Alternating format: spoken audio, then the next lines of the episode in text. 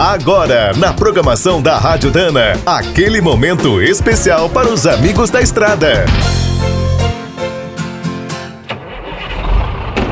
Está começando mais um minuto do caminhão. Fique por dentro das últimas notícias, histórias, dicas de manutenção e novas tecnologias.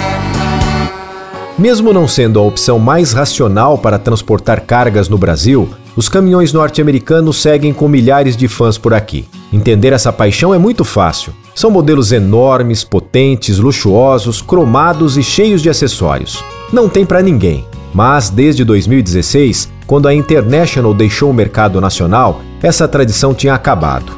Uma sorte foi a chegada da DAF. Apesar de ser holandesa, a empresa pertence ao grupo Packard desde 1996. Está em ótima companhia junto com a Kenworth e a Peterbilt.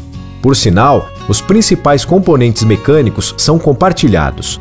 As marcas se diferenciam pelas cabines e pelo porte dos veículos. No Brasil, a DAF sabe que esse parentesco é muito positivo. Nas feiras, é comum ver os modelos norte-americanos no estande da marca. O que ninguém esperava era a venda desses brutos por aqui. E isso aconteceu. A proeza foi da DAF Barigui, de São José dos Pinhais. A revenda paranaense entregou 10 caminhões Peterbilt 389 para colecionadores de São Paulo, Minas, Santa Catarina e Rio Grande do Sul.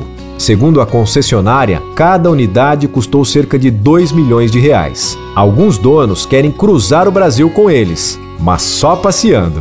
Quer saber mais sobre o mundo dos pesados? Visite minutodocaminhão.com.br. Aqui todo dia tem novidade para você. O Minuto do Caminhão é um oferecimento de Spicer e Álvaros, a dupla imbatível em componentes de transmissão, suspensão e direção. Quem é do trecho já sabe, para ficar bem informado, a Rádio Dana é sempre a melhor sintonia.